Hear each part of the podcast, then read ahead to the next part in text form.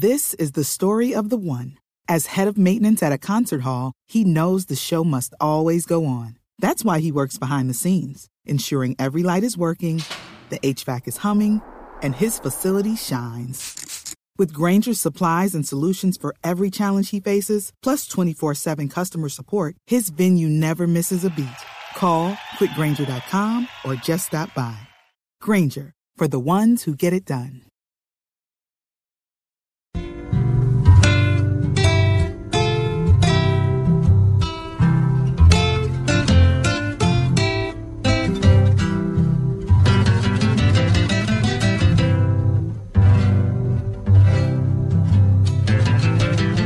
Oigo tu voz llamándome, recuerdo que devuelve el tiempo.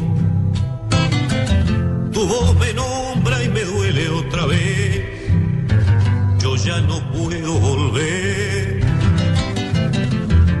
Tu voz me nombra y me duele otra vez. Yo ya no Este es Alfredo Sinotti en el tema Recordándote. Y, y era un tema predilecto eh, cada que uno tenía la oportunidad de abordar eh, eh, a un hombre como Luis Cubilla. Él tenía este tipo de música dentro de su repertorio.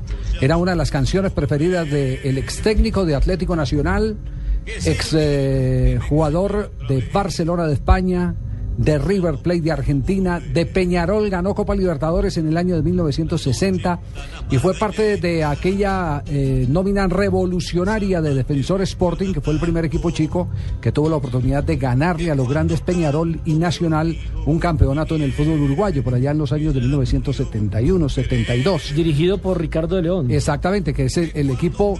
Y ahí es donde uno, uno mide la capacidad de la escuela. Usted hace la cuenta de los pupilos de su y dice, uy, aquí hubo escuela. Claro, está Hernán Darío Herrera, Hernán Darío, y- hace, la, y hace la, la cuenta de la escuela de Ricardo de León y ahí está Pupo, eh, Jauregui, quienes eh, fueron técnicos ¿Mojica alcanzó a estar consagrados. ahí, en esa no, escuela? Juan Martín Mojica era la antítesis de ellos. Era la- lo- lo Era contrario. otro. Él, Sí, eh, sí él- alcanzó a estar con él, pero no jugaba eso. Pero no, era de la escuela eso. de él. Y No, no, no, Cubilla no. era un maestro adelantado del tema de Ricardo de León. Era, era uno de los, eh, de los, eh, Uno de los más avesados, sí. Eh, aparte de eso, era un tipo que, Carrasco. que se reservaba absolutamente todo. Él en una mesa eh, a charlar de fútbol, él le preguntaba a todo el mundo cómo jugaban sus equipos, pero no, le, Menos decí- él. no le decía a nadie cómo jugaba el de él. Lo mismo con Ricardo Así era, el, León. así era el negro Luis Cubilla. Lo mismo ve con Ricardo de León. Celoso con la literatura. Sí, eh, eh, en este momento eh, quisiéramos eh, contactar a los pupilos, a los que alguna vez pasaron por la mano de, el negro Cubilla. Y entre ellos está el técnico del Envigado, Pedro Sarmiento, a quien saludamos eh, cordialmente hasta ahora. Pedro, con las buenas tardes, bienvenido a Blog Deportivo aquí en Blue Radio. ¿Cómo anda, Pedro?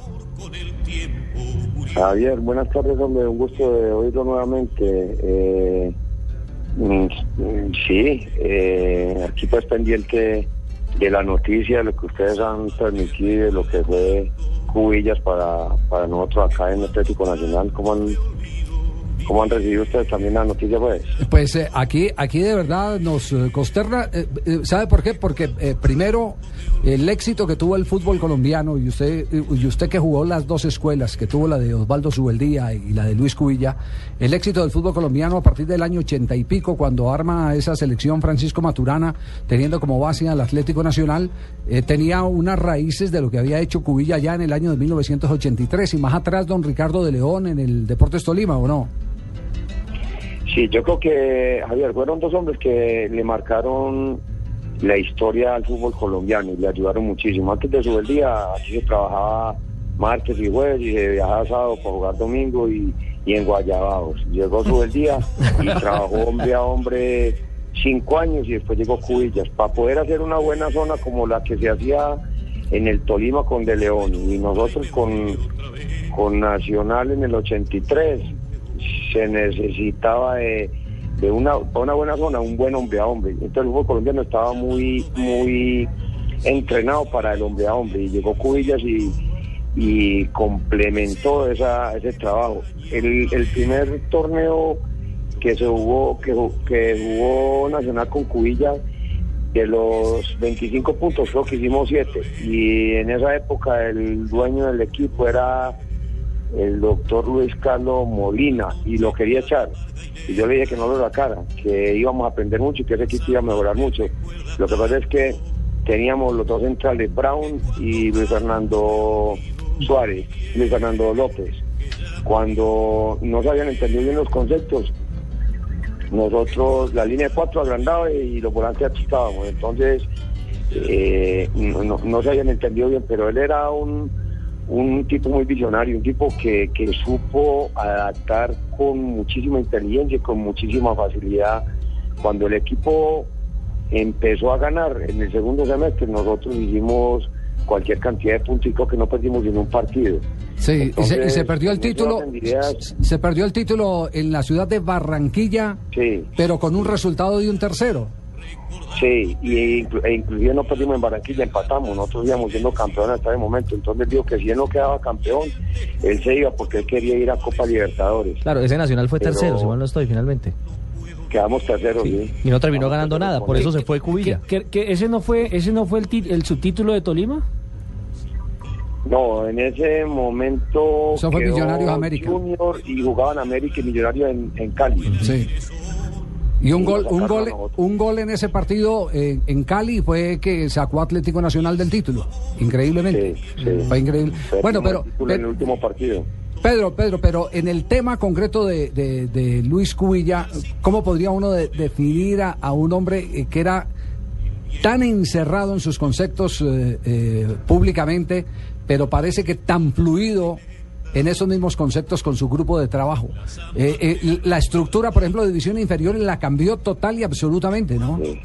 Sí, sí, a Nacional le dio un orden impresionante y mientras estuvo un año acá, que yo jugaba, yo era el capitán de Nacional, ya Pacho se estaba retirando y estaba manejando divisiones menores con Bolillo, con el Cabezón Peláez, entonces él, aparte de que entrenábamos mañana y tarde en las horas de la noche, él reunía el cuerpo técnico de divisiones menores y les daba charlas técnicas y, y obviamente todo eso lo practicaban en divisiones menores. Él iba y, asesoraba, vigilaba y controlaba todas las divisiones menores. Un- fue un hombre supremamente importante para, para el fútbol colombiano, un trabajador incansable eh, y todo lo que se le aprendió era supremamente claro. Yo él era medio mal geniado con, con la prensa porque era un tipo de, de mucho temperamento y quería que todo el mundo aprendiera rápido.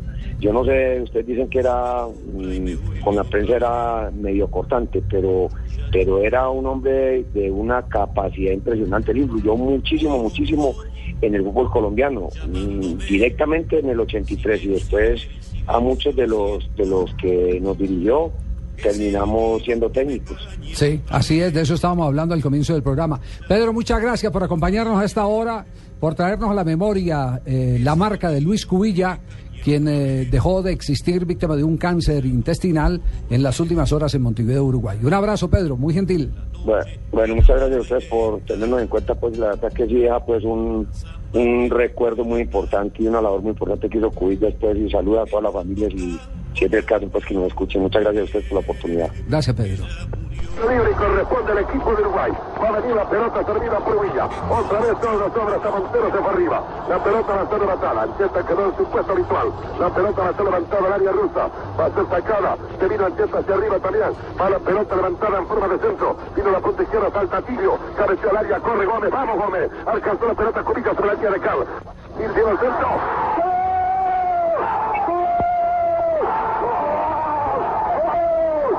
¡Gol de Uruguay! ¡Uruguay!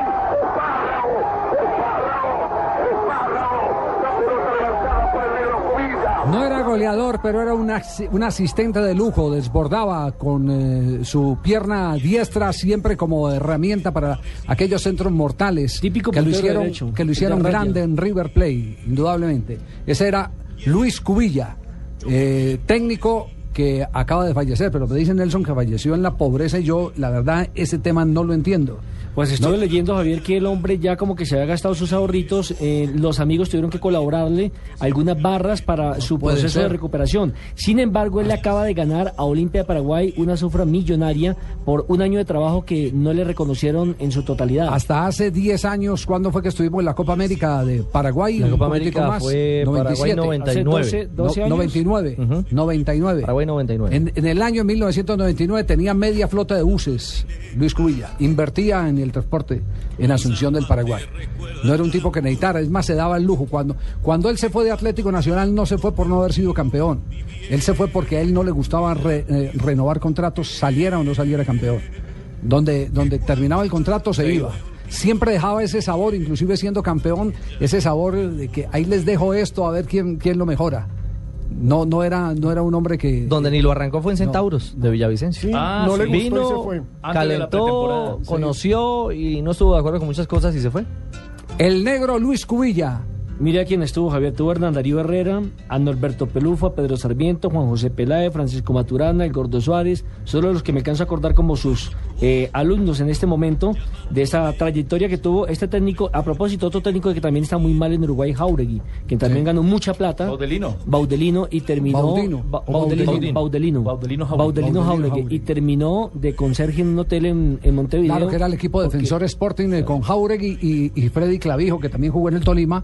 Era, era El arquero de ese equipo. aquel Deportes Tolima. Lo cierto es que si fue por caridad, digamos que le tendieron la mano porque terminó en uno de los sanatorios privados de Asunción eh, su, sus, pues, su enfermedad, sus últimos días después de haber sido Yo, intervenido la- el yo la 19 verdad me de febrero. creer, lo tomo como un rumor periodístico porque ese hombre tenía, De ese cáncer tenía billete. Además porque él no gastaba. La verdad es que tacaño. el ¿Era negro-? Sí, el negro. Pero además el negro, ti- el negro Cubilla tuvo algo. Yo, yo me río cuando menciono Cubilla porque resulta que cuando él recién llega nosotros teníamos en la mente el apellido Cubilla con ese, Cubillas por, peruano. por Teófilo, por el peruano, por el Cubillas. peruano. Entonces, entonces una vez en, en una de las pocas charlas, yo eh, trabajé un tiempo en, en el programa de Weimar, cuando estábamos en Caracol Radio en la ciudad de Medellín. ¿Sí se acuerda? Y entonces, eh, en alguna de esas charlas, eh, él, él salió a dar, a dar una entrevista de las pocas que ofrecía, y entonces dijo, eh, es que nosotros, eh, ustedes están equivocados, ustedes los, los, de, los de el programa, mi apellido no es como el del peruano, no es Cubillas, sino Cubilla. Ah, entonces nosotros ahí mismo, bueno, gracias profesor Cubillas por la aclaración. Cubillas por la aclaración. Es- Metiendo la pasilla.